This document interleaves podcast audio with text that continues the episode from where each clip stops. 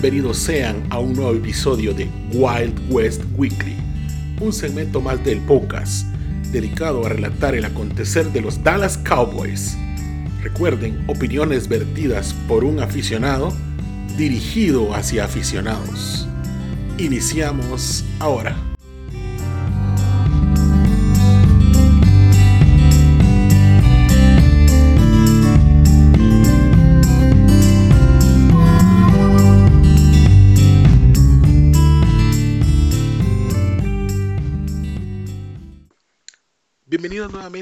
A un episodio más de su Wild West Weekly, este para la semana 6.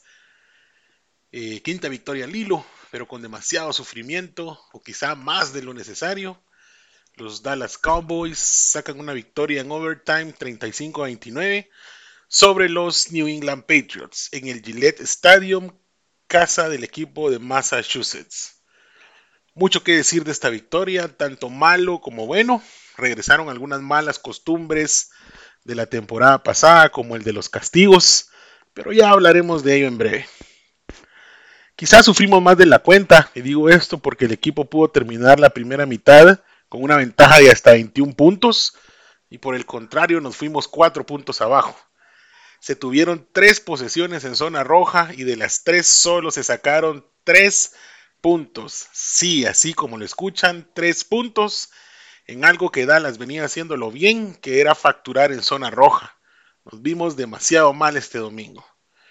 Incluso esas cuatro oportunidades que se tuvieron, sigo creyendo que en la tercera oportunidad de esa serie fue eh, touchdown de Prescott, pero al final no se marcó por un tema de evidencia contundente, de falta de evidencia contundente, que quizás si marcaban la anotación, no la podían revertir luego por la misma razón.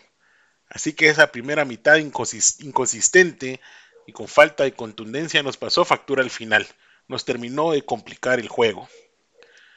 Nuevamente el tercer cuarto de Dallas es donde todo parece componerse. En la mayoría de partidos lo que llevamos de temporada se ha admitido 14 puntos o más en la primera mitad y de esos en tres juegos nos hemos ido con desventaja en el marcador al descanso. Y a pesar que el tercer cuarto no fue malo, durante el mismo no se pudo establecer de la forma correcta la ofensiva terrestre, o al menos como se venía presentando quizá en los últimos tres partidos, donde el equipo rival no supo anular esa fortaleza. Y acá recuerdo las palabras de Elliot a inicios de temporada, donde nos dijo que es una ofensiva versátil, y de hecho tuvimos que regresar al juego aéreo, que al final terminó de funcionar, pues sin embargo no fue algo sencillo. Se deben de seguir buscando esos huecos, esos espacios en tierra y combinarlos como se habían venido haciendo. Hablemos un poco de la ofensiva. Vamos a empezar con lo bueno, pues los Vaqueros tuvieron un total de 567 yardas como ofensiva el domingo pasado.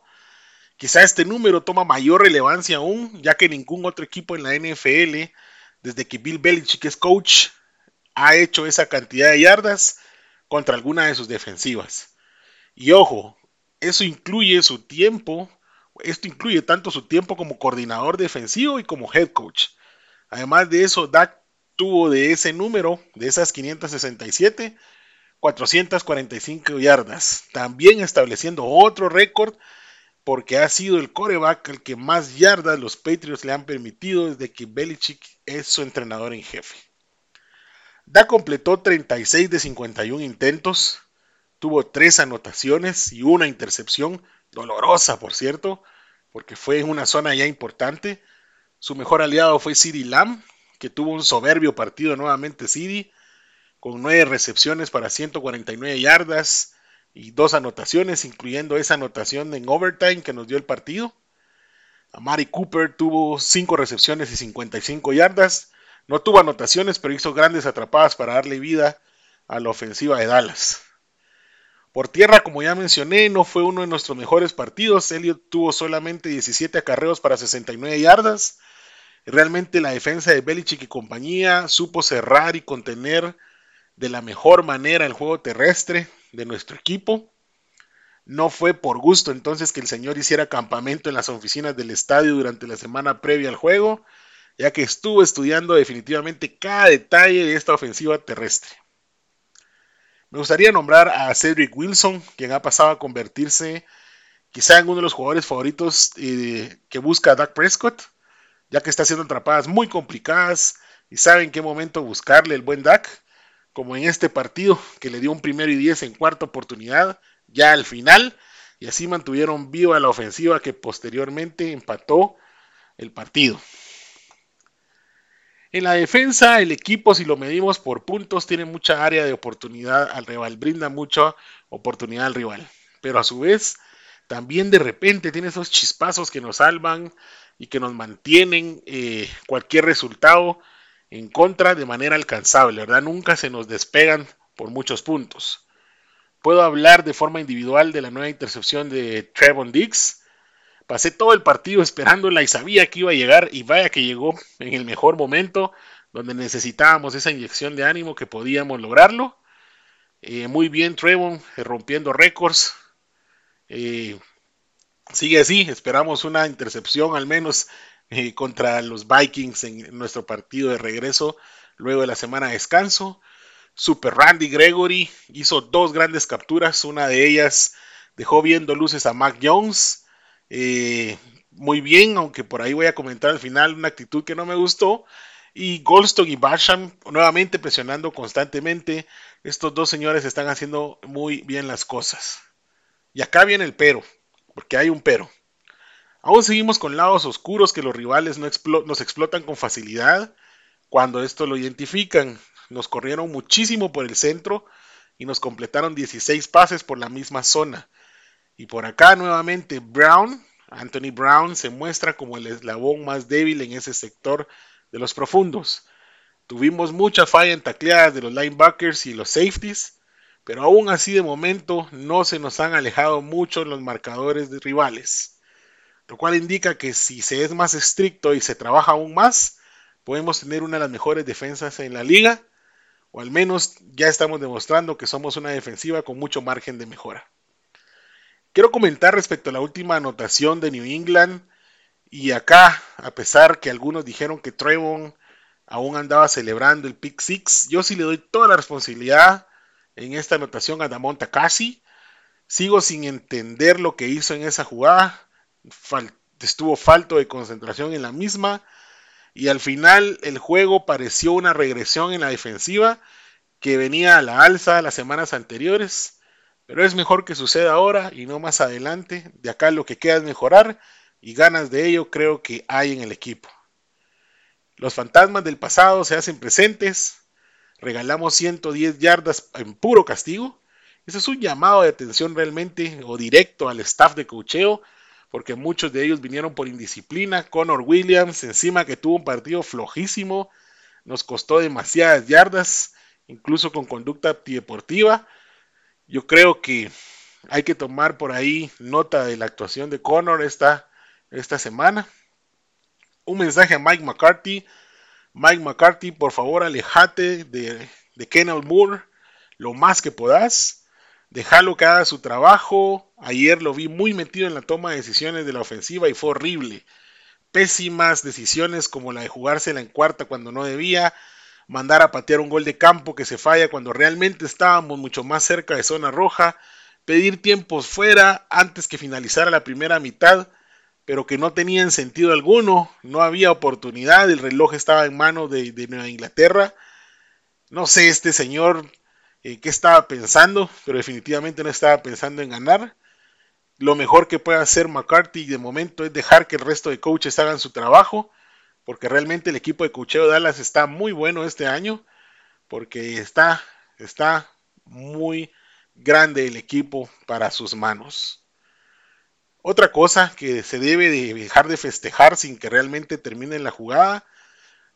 Los festejos deben de venir hasta que el silbato suene. Ayer incluso en la misma tacleada que mencioné a Randy Gregory y a Mac Jones, eh, Randy hace el tackle y se levanta rápido a celebrar, mas nunca vio el balón quedó suelto, de repente por ahí hubo suerte, no recuerdo si fue Basham el que venía y lo recogió, pues y de ahí recuperamos el balón, entonces hay que poner mucha atención a, eso.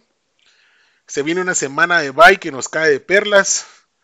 Dak salió con molestias en la pantorrilla, lo cual asustó o al menos saltó las alarmas y el día domingo en la conferencia, pero luego de la resonancia que se le practicó ya el día lunes, pues no es algo de gravedad. Está en tiempo para recuperar la misma sin problema alguno. Dicen que a una persona normal como nosotros nos puede llevar de 8 a 10 días recuperarla a puro balsámico y tecitos, decía por ahí mi buen amigo Mario.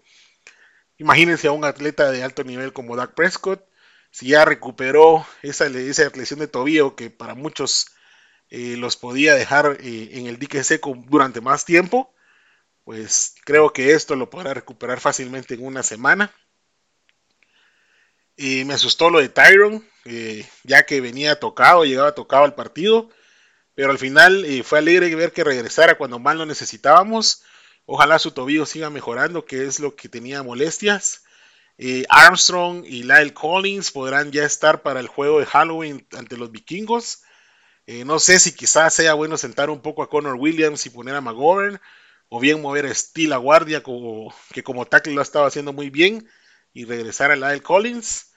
Entonces vamos a ver qué decisiones se van a tomar. Lo cierto que los recambios en la línea pues han estado funcionando, eh, pero sí necesitamos que todo el personal esté sano, ¿verdad? Si el personal está sano, este equipo se mantiene eh, sano, creo que va a mantener el nivel de juego. Nuevamente, eh, el equipo lo está haciendo bien, poco a poco. Fue un partido mucho más difícil que otros. Nos fuimos al tiempo extra, pero al final teníamos enfrente al equipo que recientemente era una dinastía, era alguien invencible, pero que dentro de ello aún queda un buen staff de cocheo.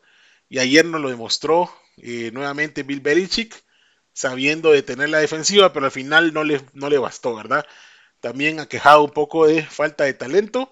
Me gustó ver del equipo rival a Mac Jones. Mac Jones es un coreback que le pueden trabajar bien y puede llegar a ser alguien que rinda mucho. Pero estoy contento al final con el actuar del equipo. De estas victorias se aprende mucho. Eh, debemos de dejar de pasar apuros como lo hicimos. Y creo que podemos cerrar de mejor manera los partidos. Pero estos son los detalles que pueden hacer la diferencia en un equipo campeón, ¿verdad? Se sufre, se debe sufrir un poco para sacar esa casta que muchas veces se requiere en partidos importantes. Y bueno, hasta aquí llega el segmento del Wild West Weekly para la semana 6. Nuevamente agradeciendo el auspicio de Sport Inc. y de NFL en Guatemala. Síganos por ahí en redes sociales arroba Sporting Corp y el grupo NFL en Guatemala, que ya no solo Guatemala, tenemos una comunidad latina bastante grande, pero llamamos de Guatemala para el mundo. Y por supuesto el podcast, síganos en nuestras redes sociales. Estamos en Instagram, en Twitter y en todas las plataformas de audio. Para esto visiten www.elpocas.net y ahí podrán encontrar el acceso a todo nuestro contenido. Nuevamente, una vez más, muchas gracias. Nos vemos en la semana 8, porque estamos en bye, no habrá tal vez un Wild West Weekly en esta semana que viene, no sé todavía, espero grabarlo. Si no, pues nos veremos para escuchar luego del partido contra los Vikings. Que tengan éxitos.